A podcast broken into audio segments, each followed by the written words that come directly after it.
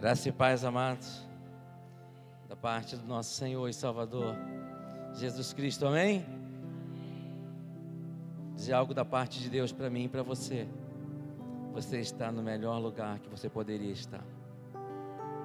Não há lugar melhor que estar nos átrios do Senhor. Não há.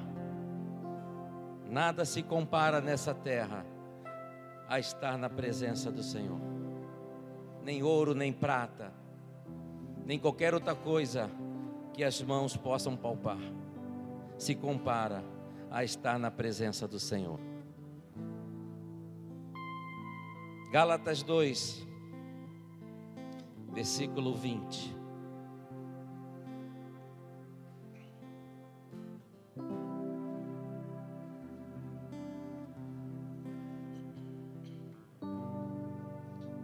Gálatas 2, versículo 20.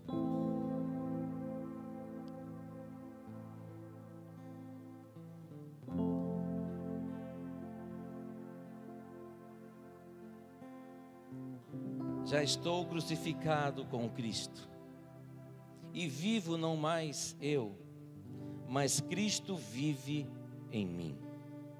E a vida que agora vivo na carne, vivo-a na fé do Filho de Deus, o qual me amou e se entregou a si mesmo por mim.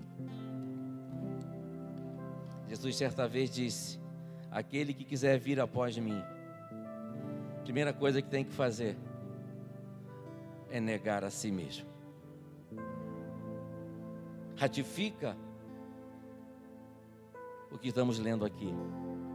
Já estamos crucificados em Cristo.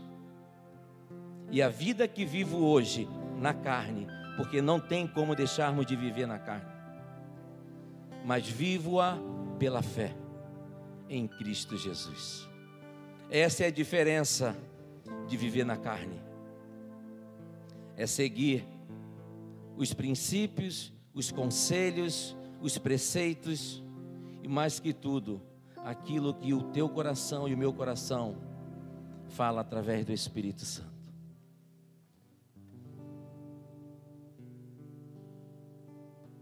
Tudo que a nossa carne quer, está lá. Concupiscências da carne não vou dizer.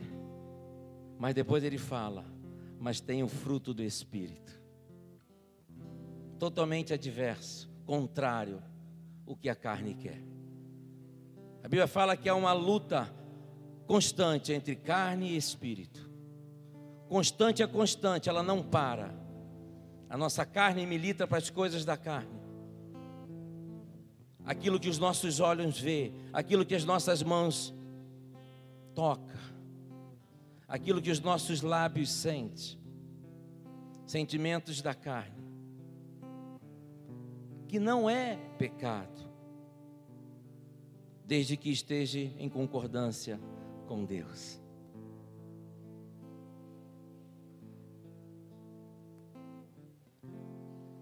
Já estou crucificado com Cristo Agora vivo não mais eu.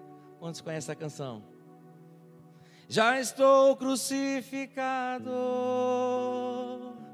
com Cristo. Agora vivo não mais eu. Quem vive em nós? Cristo vive em mim. Aleluia. Cristo vive em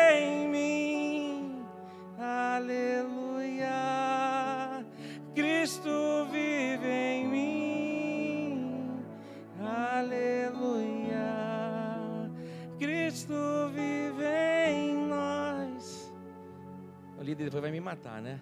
A gente vem assim, sem falar com o líder. Mas isso é uma verdade, amados. Nós temos que morrer para a carne, para que o Espírito possa prevalecer em nós. Vivemos um período aí totalmente carnal, onde engano, falsa alegria inundou a cidade. Mas graças a Deus que ainda há uma igreja que ora até por esses. Como outrora, um de nós, eu, você ou alguns aqui, tinha as, as vistas totalmente fechadas para o Senhor. Tinha uma igreja orando por mim e por você que ainda não acreditava nele.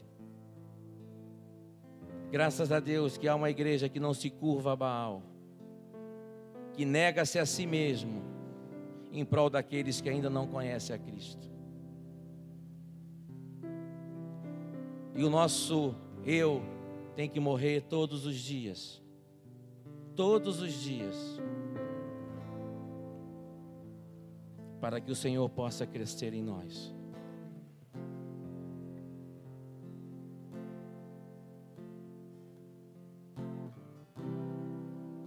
Obrigado, Senhor. Obrigado, Senhor. Que posso dizer nessa noite, abrindo um culto. Obrigado, Senhor. Obrigado porque o Senhor não desiste de nós. Erramos, falhamos, pecamos, te negamos tantas e tantas vezes. Mas ainda assim, o Senhor não abre mão de nós. Obrigado, Senhor, por nos amar. Obrigado, Senhor, por nos perdoar. Obrigado, Senhor, por nos permitir te adorar. E que o Espírito Santo possa filtrar, Senhor, tudo aquilo que não convém e possa levar até ti, Senhor, tudo aquilo que te agrada e somente aquilo que te agrada, Senhor.